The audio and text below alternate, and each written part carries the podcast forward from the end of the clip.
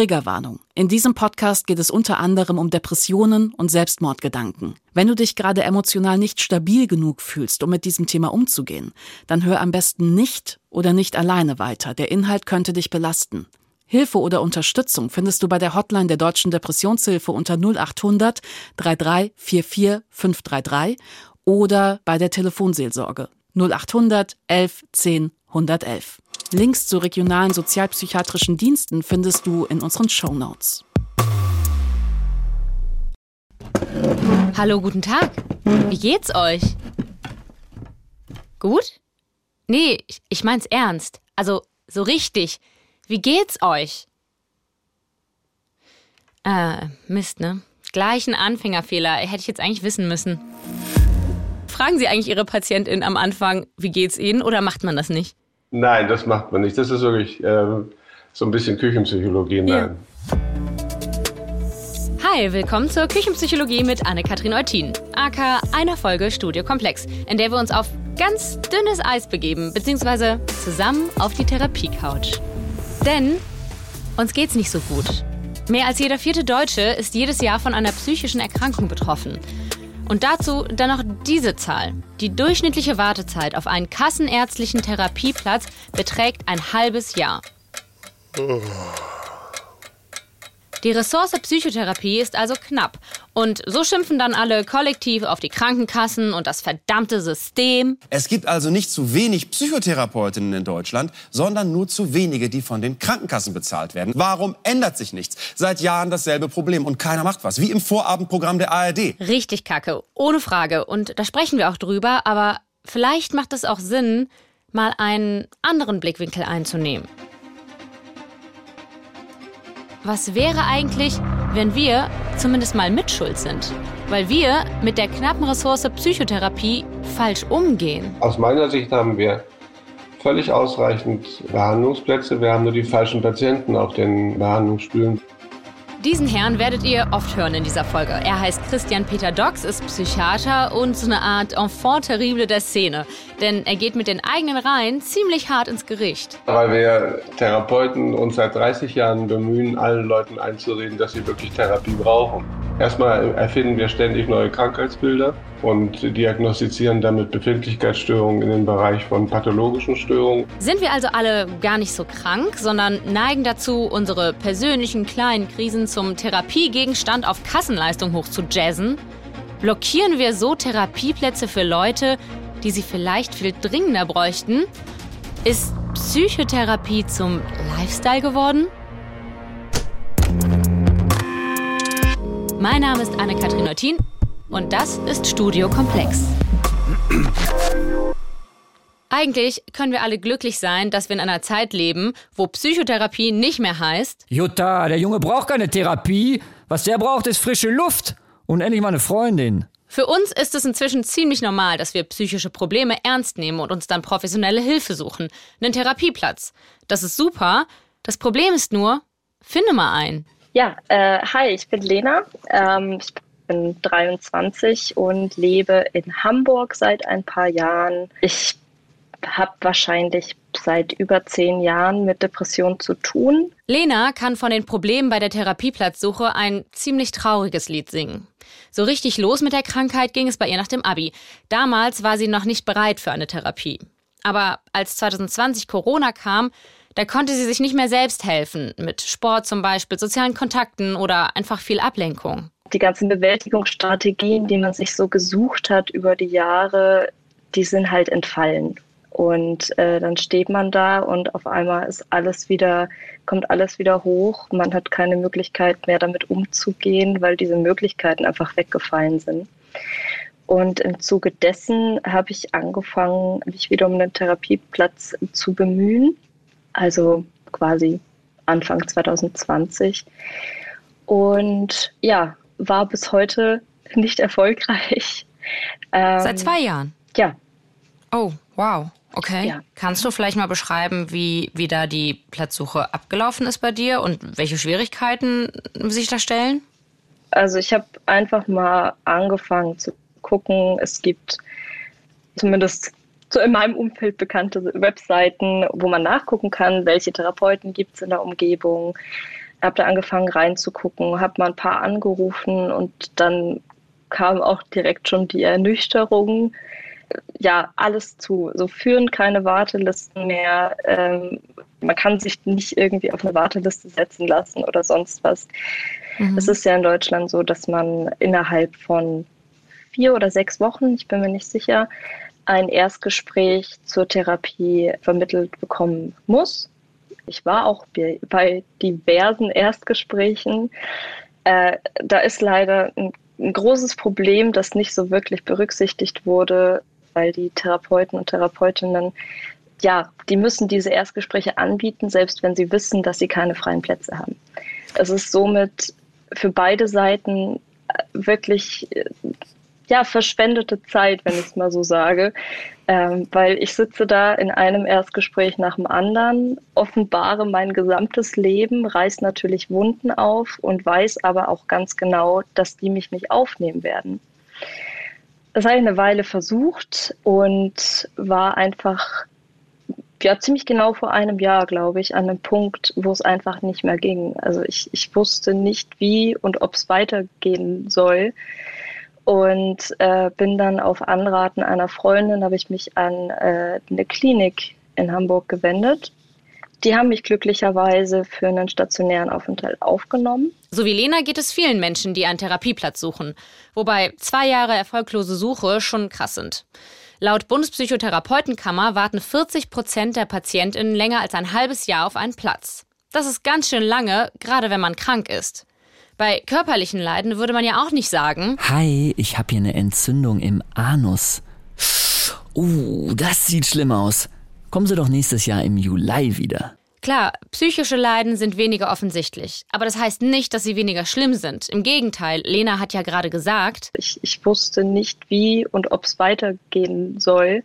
Sprich, Lenas Lage hat sich zugespitzt, bis sie suizidal wurde. Sieben Wochen war Lena in der Klinik. Es war eine sehr gute Entscheidung auf jeden Fall. Und danach ging es weiter wie vorher. Das Problem war, dass einfach keine Nachsorge da ist. Also gar nicht. Und ich habe natürlich schon während des Aufenthalts wieder weiter geguckt, wo kann ich denn ambulant nach dieser stationären Behandlung hin.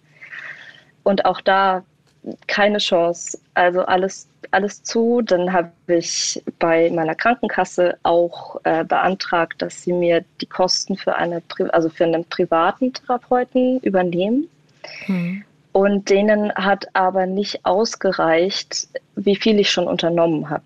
Also ich hätte noch so und so viele Anrufe und so und so viele Erstgespräche tätigen müssen, bevor sie diesen Antrag überhaupt bearbeitet hätten. Ich habe das noch ein bisschen weiter gemacht und dann nach zwei, drei weiteren Erstgesprächen habe ich einfach gemerkt, die wenige Energie, die ich habe, werde ich nicht investieren in Erstgespräche, deren Ausgang ich kenne nämlich mhm. dass kein Platz für mich da frei ist. Kannst du das beziffern? Wie viele Erstgespräche musst du denn da führen? Was erwarten die dann, bis du ähm, einen Platz bei einem privaten Therapeuten bekommen kannst? Ich weiß gerade gar nicht, wie viele Erstgespräche ich vorher hatte.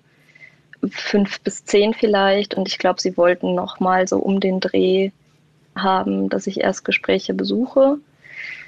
Was an sich, ja, es ist jetzt keine immense Zahl. Aber für mich ist einfach jedes dieser Gespräche, also ich gehe durch die Hölle. Also ich packe alles aus, ähm, einmal ins Innerste und dann noch mal Salz reinschütten und dann entlassen werden mit, ja, ich habe keinen Platz für Sie. Viel mhm. Erfolg bei der weiteren Suche. Würdest du dann sagen, dass diese erfolglose Suche hat die sich negativ auf deinen Zustand ausgewirkt? Auf jeden Fall. Auf jeden Fall. Also ähm, ich brauche von, also von solchen Erlebnissen so mindestens eine Woche Regenerationszeit, äh, weil es mich einfach sehr, sehr mitnimmt, weil ich ja dann doch mit allem, was ich so erzählt habe, dann doch wieder alleine sitze. Alles, was ich wieder ausgegraben habe ähm, und das dann erstmal für mich wieder selber bearbeiten muss. Und natürlich dieses irgendwann wird es ja zu einer Gewissheit, okay, es, es wird dir keiner helfen. Mhm. Das, das war einfach so eine Gewissheit, die ich irgendwann entwickelt habe und es war jedes Mal wirklich ein Tiefpunkt.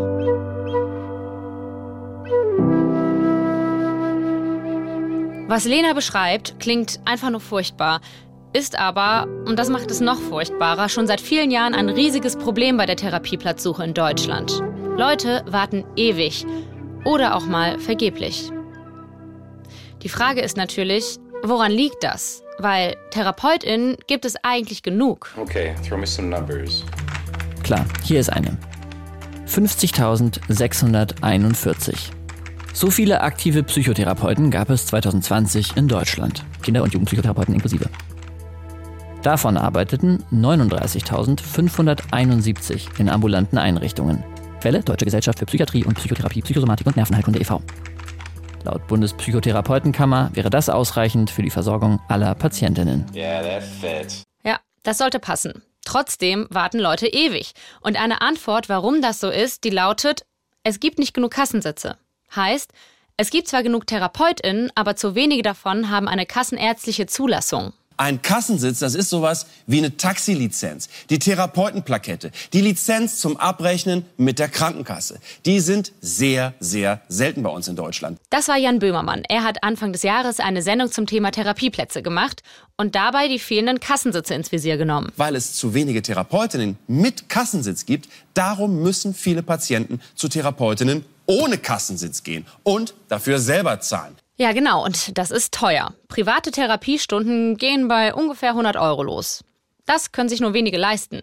Die Folge ist dann natürlich keine Therapie, so wie bei Lena. Okay, denkt ihr euch jetzt, dann ist die Lösung doch klar. Mehr Kassensitze. Sagt Lena übrigens auch. Das würde wahnsinnig viel verändern, glaube ich. Also, wo ist das Problem? Warum schaffen wir nicht einfach mehr Kassensitze? Wer könnte da was gegen haben? Von den Machern von Stark, wenn du uns brauchst. und Für ein gesünderes Deutschland. kommt jetzt. Halt die Fresse, Psychotherapie. Bist du dumm, Junge? Entspann dich einfach mal. Halt die Fresse, Psychotherapie, bist du dumm, Junge. Entspann dich einfach mal.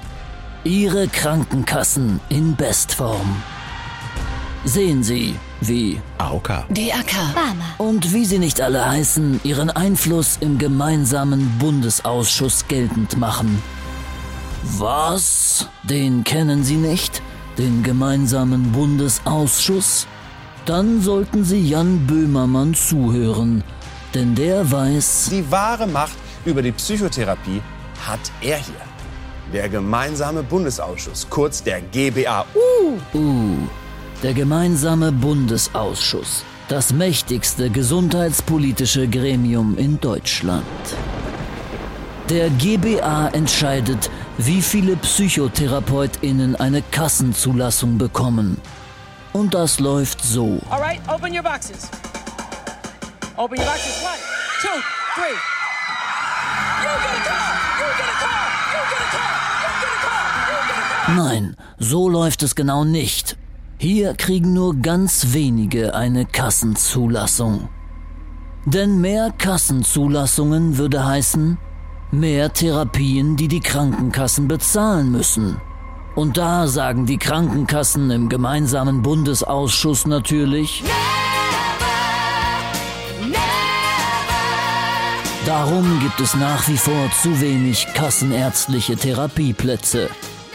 Halt die Fresse, Psychotherapie. Bist du dumm, Junge? Entspann dich einfach mal. Garantiert auch in einer Kommune in ihrer Nähe. Der evil gemeinsame Bundesausschuss, das verdammte System im Würgegriff der gierigen Krankenkassen. Klingt super.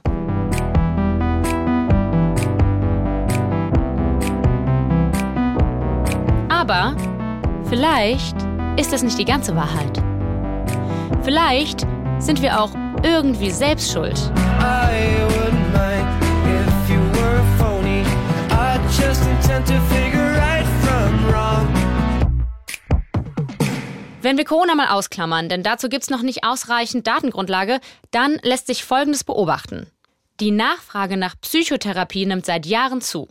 Aber psychische Erkrankung nicht. Diese Zahl, Prävalenz genannt, die bleibt seit Jahren auf einem ähnlichen Niveau. Das Ding ist nur, wir gehen öfter in Behandlung. Wie kommt das?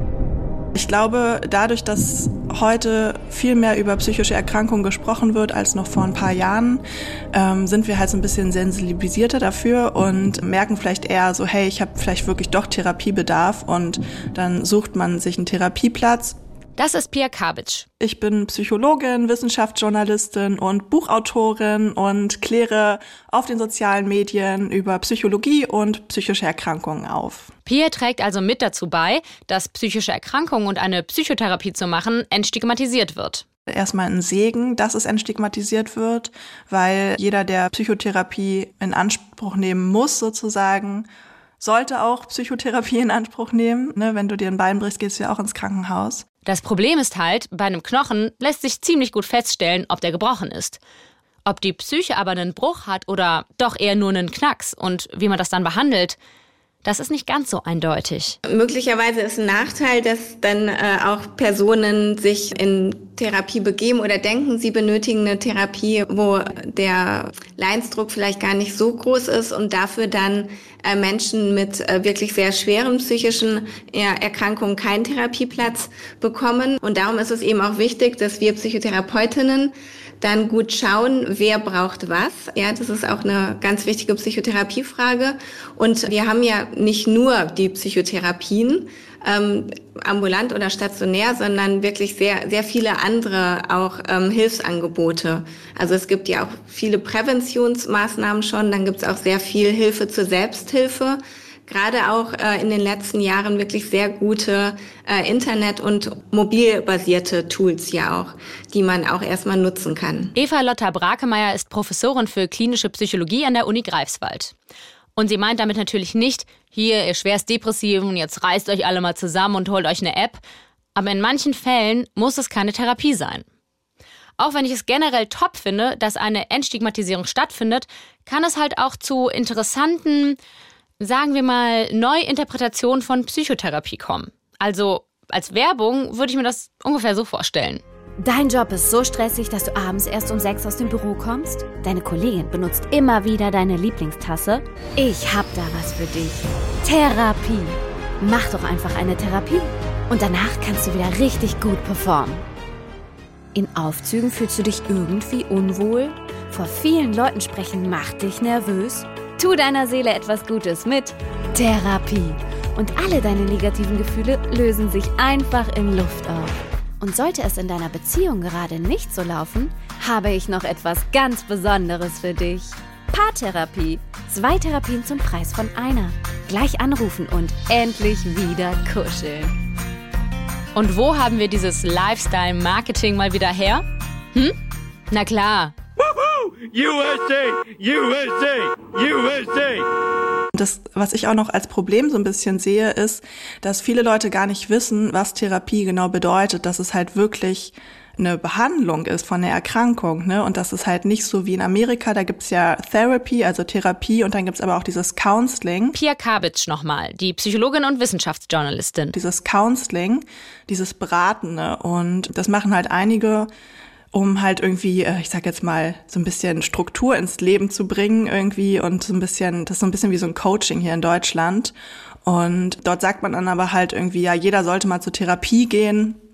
Das würde irgendwie jedem helfen und das schwappt halt auch so ein bisschen nach Deutschland über, dass jetzt die Leute alle sagen, ja, geh mal zur Therapie und die haben gar nicht im Hinterkopf, dass Therapie halt wirklich eine also Medizinprodukt ist, sage ich jetzt mal. Wie so eine Therapiesitzung dann aussehen kann, wird auch popkulturell gerne verwurstet, wie zum Beispiel sehr geil passiert in der deutschen Comedy-Serie Fett und Fett, wo der Hauptdarsteller Jaksch mit so einer generellen Orientierungslosigkeit und irgendwie auch auf der Suche nach Liebe durch München stolpert. Er sitzt dann bei einer Therapeutin und die fragt, was ist Ihr Problem? Aber ich bin, also bei mir ist, glaube ich, so im Prinzip alles okay. So beginnen meistens die Besten. Mhm. Und manchmal habe ich so das Gefühl, dass ich die, die Welt gar nicht mehr äh, verstehen kann. Also, als ob irgendwie alle eine andere Sprache sprechen. Also. Wie lange haben Sie das? Ja, weiß ich nicht. Ist es schlimm? Also um es kurz zu machen, es gibt im Prinzip äh, fünf oder sechs Kernprobleme. Und dann gibt es eine Handvoll kleinerer Problemchen in unserer Gesellschaft. Die wiederholen sich immer wieder und ich sehe das ständig. Und es Mhm. langweilt mich. Also ich hätte gerne hier in der Praxis Patienten mit richtigen Problemen.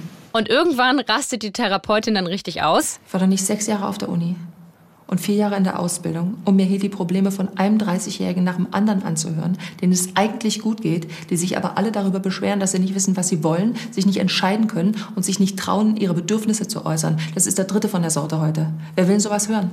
Wer will sowas sehen? Ist jetzt natürlich eine Comedy-Serie. Aber ich habe hier noch jemanden in der Pipeline, der ist praktizierender Psychiater und mindestens genauso genervt.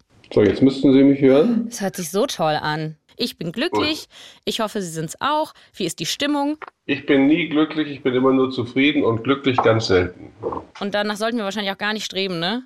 Nee, danach sollten wir gar nicht streben, weil ich finde, glückliche Momente sind wirklich so selten, dass wir sie auch, auch den Begriff für solche Momente aufbewahren sollten. Okay, wow, dann kommen wir, wir, wir, wir steigen direkt ins Thema hier ein. Ne? Ich, ich habe mich gefragt, fragen Sie eigentlich Ihre PatientInnen am Anfang, wie geht's Ihnen oder macht man das nicht? Nein, das macht man nicht. Das ist wirklich ähm, so ein bisschen Küchenpsychologie. Nein. Was Nein, sagen man- Sie denn dann? Wie eröffnen Sie denn so eine, so eine Ich begrüße Sie einfach und sage, schön, dass Sie da sind und äh, worüber wollen Sie reden?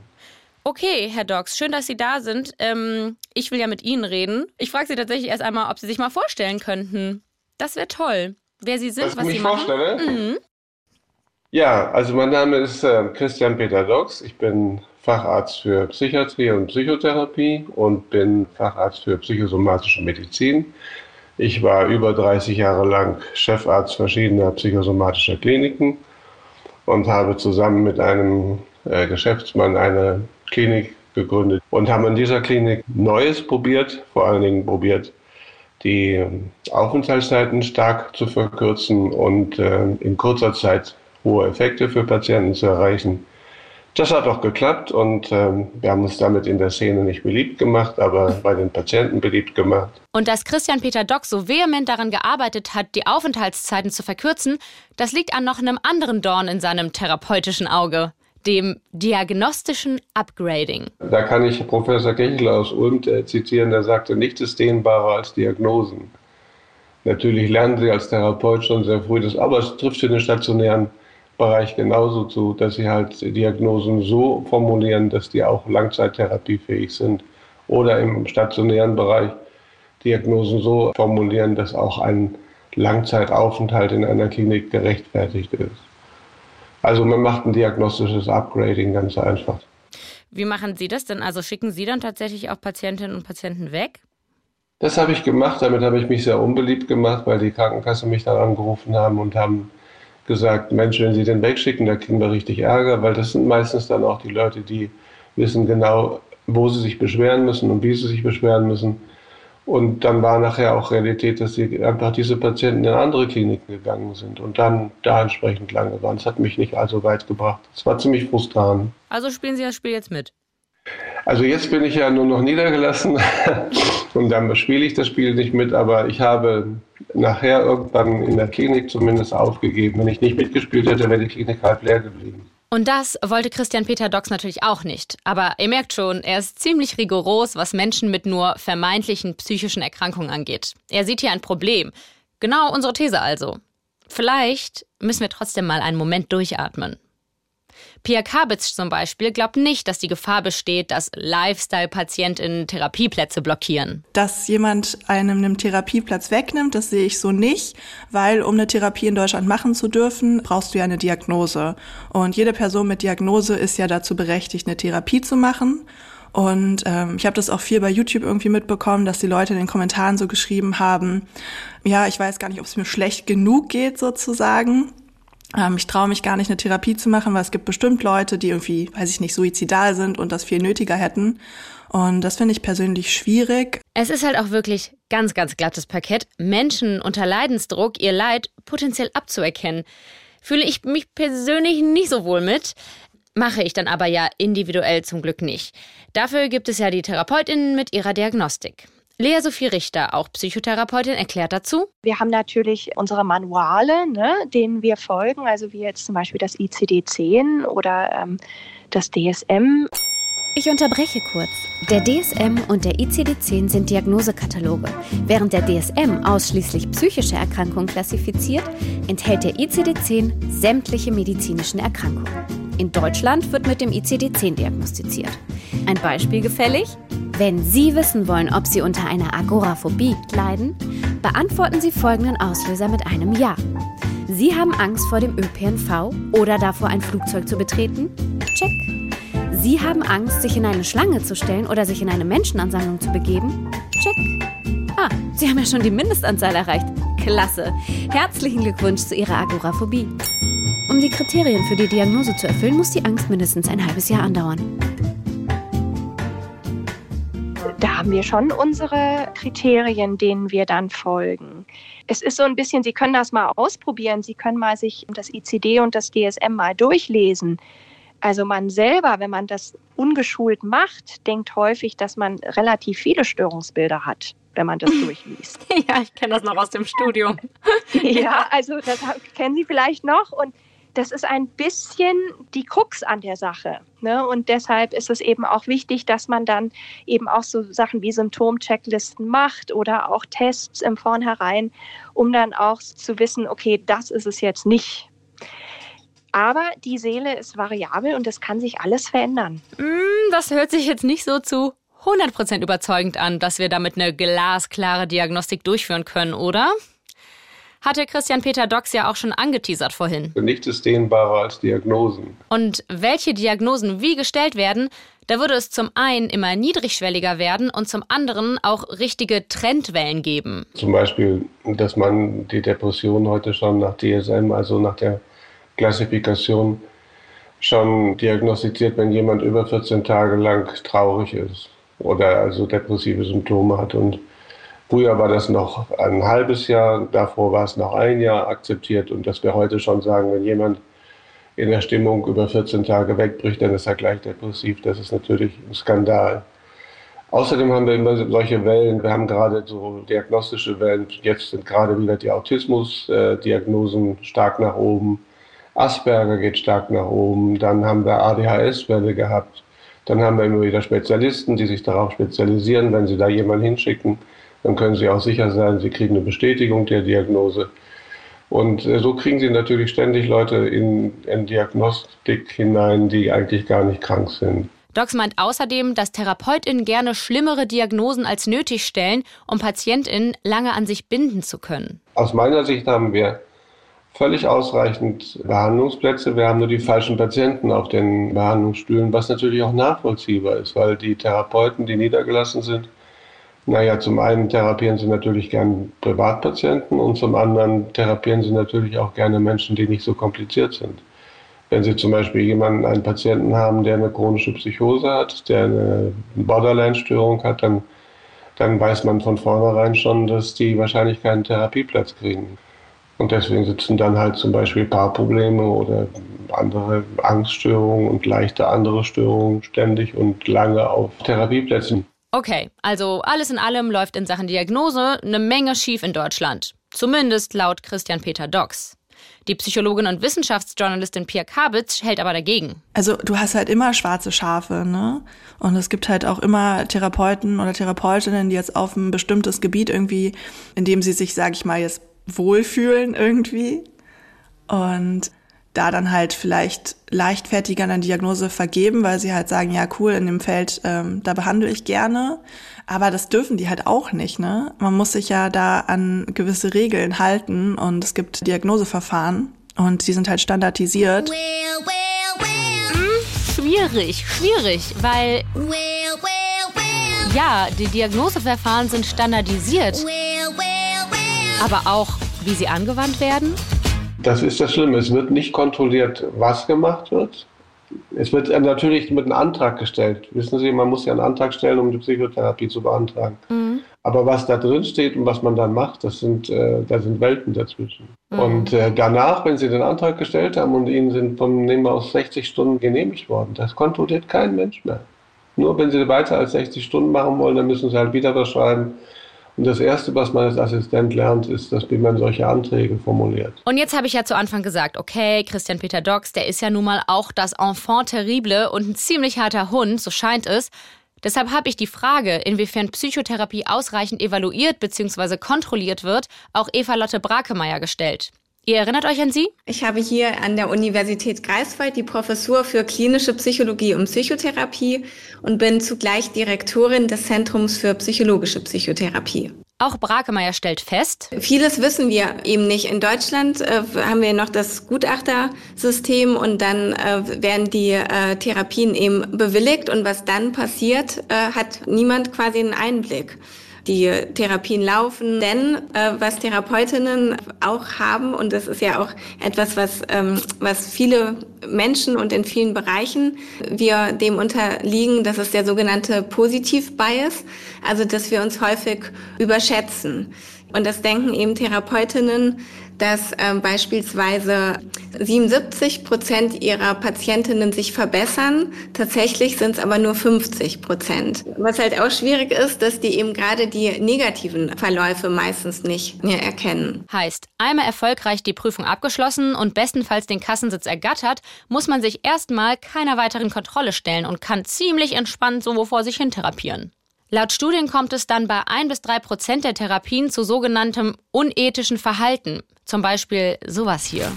Schwere Vorwürfe gegen Kinderpsychiater. Fachleute werfen ihm vor, zweifelhafte Diagnosen zu stellen und zu häufig ein ruhig stellendes Medikament einzusetzen. Falsche Gutachten. Salzburger Psychologe angeklagt. Wolfratshausen. Therapeut muss wegen Vergewaltigung dreieinhalb Jahre in Haft. Die fehlende Kontrolle gilt natürlich auch für MedizinerInnen. Aber wenn meine Akne nicht weggeht, meine Magenschmerzen immer schlimmer werden oder der Blutdruck sich einfach nicht bessert, reagiert man als Patientin vielleicht eher, als wenn die Psychotherapie nicht anschlägt. Man kann schon so sagen, dass äh, in den Therapien meistens 35 Prozent nicht gut profitieren. So 35 bis, bis 40 Prozent und 60 Prozent gut profitieren. Und nochmal ganz wichtig, was wir schon auch durch die Studien wissen, dass eben so in etwa 5 bis 10 Prozent sich auch verschlechtern. Und da ist es natürlich extrem ethisch auch relevant, dass man diese Verschlechterung mitbekommt und da dann auch eben selbstkritisch schaut, was kann ich jetzt anders machen oder braucht dieser Patient dann eben auch eine andere therapeutische Richtung. Nebenwirkungen sind in jeder medizinischen Packungsbeilage aufgelistet. In der Psychotherapie sind sie immer noch sowas wie ein blinder Fleck. Die Nebenwirkungen von Psychotherapie, das sind unerwünschte Ereignisse bezüglich der Krankheitssymptomatik. Äh, und das, das, das wäre eben, wenn ich mitteldepressiv in die Therapie gehe und dann geht's mir nach äh, 20 Stunden, habe ich dann eine, eine schwere Depression. Also dann hat sich alles verschlechtert. Äh, weitere Nebenwirkungen sind beispielsweise aber auch, wenn die therapeutische Beziehung schwierig wird, wenn ich da merke zum Beispiel, dass ich eine Abhängigkeit entwickle zu meinem Therapeuten oder auch ähm, Nebenwirkungen, die sich auf das weitere Lebensumfeld der Patientinnen beziehen. Beispielsweise, wenn es dann zu großen Konflikten oder auch sogar Trennungen kommt. Mhm als Nebenwirkung der Psychotherapie. Obwohl das eigentlich juristisch verankert ist, vor Beginn der Behandlung über Therapierisiken zu informieren, hätten Studien ergeben, dass das immer noch nicht standardmäßig gemacht wird, sagt Eva Lotta Brakemeyer. Therapie ist nicht immer die Lösung. Hört sich ein bisschen nach einer Binsenweisheit an, aber so leichtfertig, wie in manchen woken Großstadtbubbles derzeit empfohlen wird. Vielleicht solltest du eine Therapie machen. Das Verhalten von der ist so toxisch. Sollte man es vielleicht nicht immer nehmen, sagt auch Psychiater Christian Peter Dox auf meine Nachfrage. Warum ist es denn problematisch, dass Menschen jetzt äh, vermehrt zur Therapie gehen, auch wenn sie vielleicht kein schweres pathologisches Krankheitsbild haben? Naja, weil oft dadurch erst ein Problem zu einem Problem wird. Äh, manchmal haben sie wirklich natürlich schwierige Zeiten und wenn sie dann zum Therapeuten gehen und wenn sie dann noch einen Therapeuten haben, der, ich sage das immer, aus der Porzellankiste kommt, der also selber auch nicht viel ähm, in seinem Leben bewältigt hat, dann machen die oft in der Therapie erst etwas zu einem Problem, das gar keins ist. Okay, dreimal dürft ihr raten, ob Christian Peter Dox sich eventuell als Gegenteil von jemandem aus der Porzellankiste sieht. Casted. Ich habe euch die sehr, sehr krasse persönliche Geschichte von Docs fast bis zum Ende vorenthalten. Here you go. Also in meinem Buch äh, Gefühle sind keine Krankheit habe ich einen Teil meiner äh, Vergangenheit auch beschrieben und ähm, also ich habe eine ziemlich traumatische Kindheit hinter mir und mein Vater war nach außen ein erfolgreicher Psychotherapeut und Arzt und war hinter seiner Fassade ein Despot und hat mich ziemlich lange körperlich missbraucht. Und dann bin ich mit einem Alter von zehn Jahren dann, um von meinem Vater geschützt zu werden, in ein Heim für schwer erziehbare Kinder gekommen und war dann fünf Jahre lang in einem Heim für schwer erziehbare Knaben in einem Schlafsaal mit 24 Leuten. Das war keine lustige Zeit. Danach dann fünf Jahre in einem Internat und dann an, ähm, danach habe ich ziemlich viel arbeiten müssen. Um, also ich habe Müllmann gearbeitet, ich habe als Tennislehrer gearbeitet, als Animateur gearbeitet und viele andere Sachen, um mein Studium zu finanzieren. Und ich habe viele Sachen aus der Kindheit wirklich verdrängen müssen, um halbwegs gesund ins äh, Erwachsenenleben reinzukommen. Zu allen, zumal dieser Widerspruch bei meinem Vater so extrem war, weil er nach außen der anerkannte, gütige, weise Arzt war und dahinter wirklich, ähm, ja, wie ich sagte, ein Despot und auch äh, Morphinist und Alkoholiker. Und äh, das hat die ganze Kindheit nicht so erfreulich gemacht. Also ich, äh, was ich damit meine, ist, dass ich als Therapeut nicht aus dem Lehrbuch komme, sondern aus dem Leben.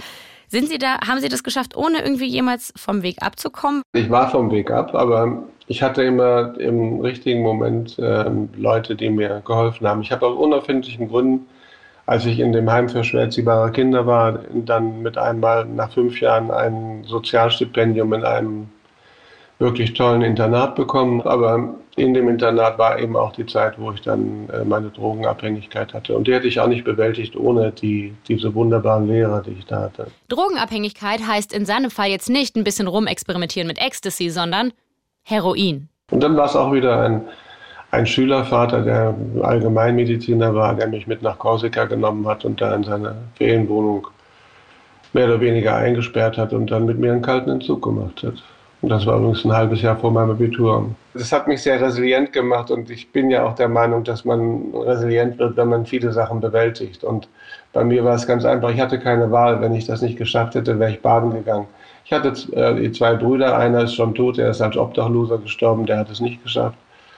Und der andere lebt noch, ähm, ist aber auch nicht so erfolgreich geworden. Ich bin eigentlich der Einzige aus der Familie, der, der das so halbwegs ähm, gut bewältigt hat. Und ähm, ja, das ist ein Zeichen meiner Resilienz ganz offensichtlich. Aber, aber ist die angeboren? Also das, Resilienz, das ist jetzt vielleicht auch nicht allen Menschen gegönnt, oder? Nee, die ist nicht angeboren, die ist erworben. Das ist einfach erworben dadurch, dass ich halt Sachen überlebt habe. Wissen Sie, mein Vater, ich sage immer ein kleines Beispiel, um es nicht zu verkürzen, äh, hat mich zum Beispiel in dem Alter zwischen fünf und zehn Jahren jede Woche ungefähr zweimal pro Nacht geweckt und einfach verprügelt nachts um eins aus dem Bett geholt. Ich wusste nie, wann er kam, ich wusste nicht, ob er kam, aber ich konnte relativ sicher sagen, irgendwann wird er kommen. Und wenn Sie das überleben, dass Sie halt fünf Jahre lang als kleines Kind, also fünf bis zehn Jahre alt, ist man ja noch nicht wirklich sehr resilient. Und jetzt verstehen wir vermutlich alle ein bisschen besser, warum Christian Peter Dox tickt, wie er tickt. Ja, ich bin ein begeisterter Verdränger. Ganz viele Dinge können wir im Leben nur ertragen, wenn wir verdrängen. Und dieser Gedanke, dass wir alles aufdecken müssen, der ist meiner Ansicht nach wirklich falsch. Aber chronische Konflikte, die in der Gegenwart da sind, die machen krank. Zum Beispiel Ehekonflikte oder Arbeitsplatzkonflikte und sowas. Denen müssen wir uns stellen. So, die klassische Psychoanalyse auf der Couch, die ist nicht so seins. Ich halte sehr wenig davon, ewig in der Vergangenheit zu wühlen und nachzuschauen, was früher schiefgelaufen sein könnte. Das können Sie nicht mehr ändern, das ist gelaufen. Sie müssen damit leben, wie Sie sind. Und die Therapie hat sich darauf konzentriert, Lösungen für die Gegenwart zu entwickeln und vor allen Dingen Strategien für die Zukunft, damit man nicht mehr krank wird. Ich habe mich nach seiner ganzen Geschichte dann natürlich gefragt, schwerer Kindesmissbrauch, Heroinabhängigkeit, Kinderheim und da gesund rauszukommen, soll das jetzt unsere Messlatte sein?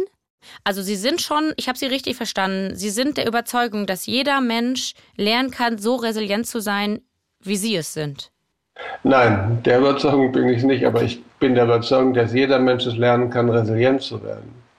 Und ich bin der Überzeugung, dass manche Menschen wirklich bei der Resilienzwerdung Hilfe brauchen. Also manche haben, haben wirklich so ein dünnes Kleid und haben so schreckliche Dinge erlebt. Das erlebe ich, wenn ich hier Flüchtlingskinder betreue oder sowas. Die brauchen, die brauchen jemanden, die brauchen eine Hilfe, eine Stütze. Aber die Resilienz darf nicht oder diese Resilienzbegleitung darf nicht zur Abhängigkeit führen. Christian Peter Dox wünscht sich also, dass wir wieder mehr unseren eigenen Fähigkeiten trauen, unserer eigenen Resilienz, also Widerstandsfähigkeit. Und die würden wir nicht entwickeln lernen, wenn wir sofort zum Therapeuten rennen. Ein ganz klarer Unterstützer meiner These. Und dass es so eine gewisse Amerikanisierung von Therapie gibt, das scheint mir auch recht klar. Ihr erinnert euch. In Amerika, da gibt's ja Therapy, also Therapie, und dann gibt's aber auch dieses Counseling. Und dort sagt man dann aber halt irgendwie, ja, jeder sollte mal zur Therapie gehen. Das würde irgendwie jedem helfen und das schwappt halt auch so ein bisschen nach Deutschland über. Trotzdem ist es bei etwas so extrem individualistischen wie dem persönlichen Befinden sehr schnell, sehr anmaßend, sich da ein generalisierendes Urteil erlauben zu wollen. Mach ich nicht. Mach ich einfach nicht.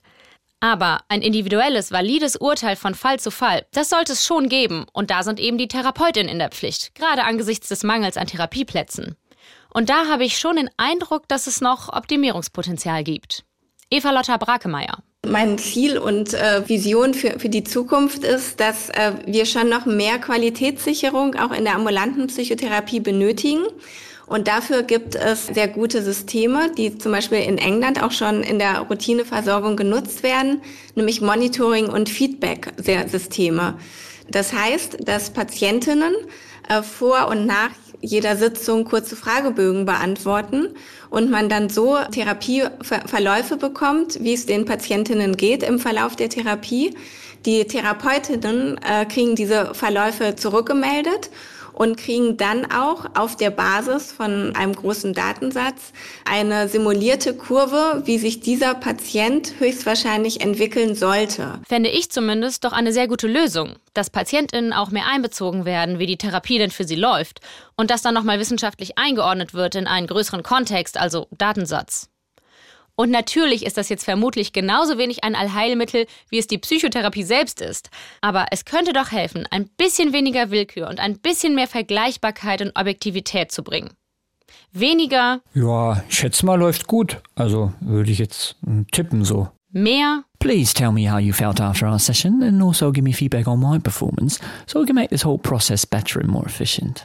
Wir orientieren uns also am Vorbild Großbritannien. Da gibt's auch schon ziemlich gute Ergebnisse. Da wissen wir, da gab es auch gerade eine sehr äh, gute Meta-Analyse, dass wir so negative Verläufe vorbeugen, dass es auch die Effektivität nochmal erhöht und vor allem auch weniger Dropout-Patientinnen haben. Und dass es dann auch zu den Behandlungszeiten, zu Verkürzungen kommt. Und wenn Therapien so optimiert werden können, dann werden natürlich auch schneller wieder Plätze frei.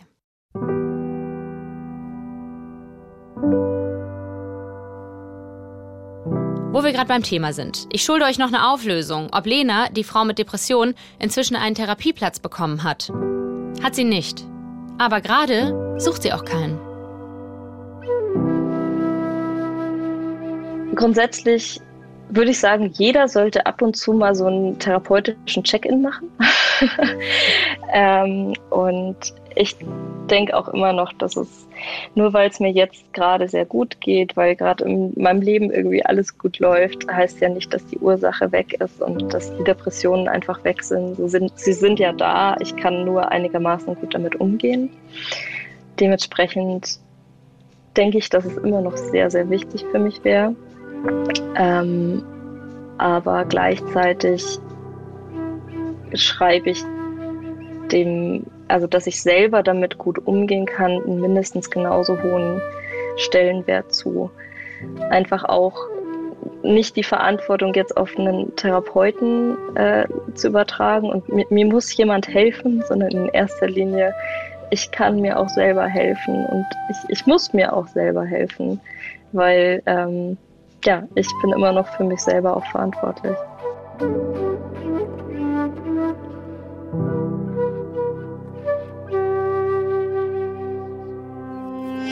Das war Studio Komplex mit Folge 9 und der Frage, ob Psychotherapie zum Lifestyle geworden ist.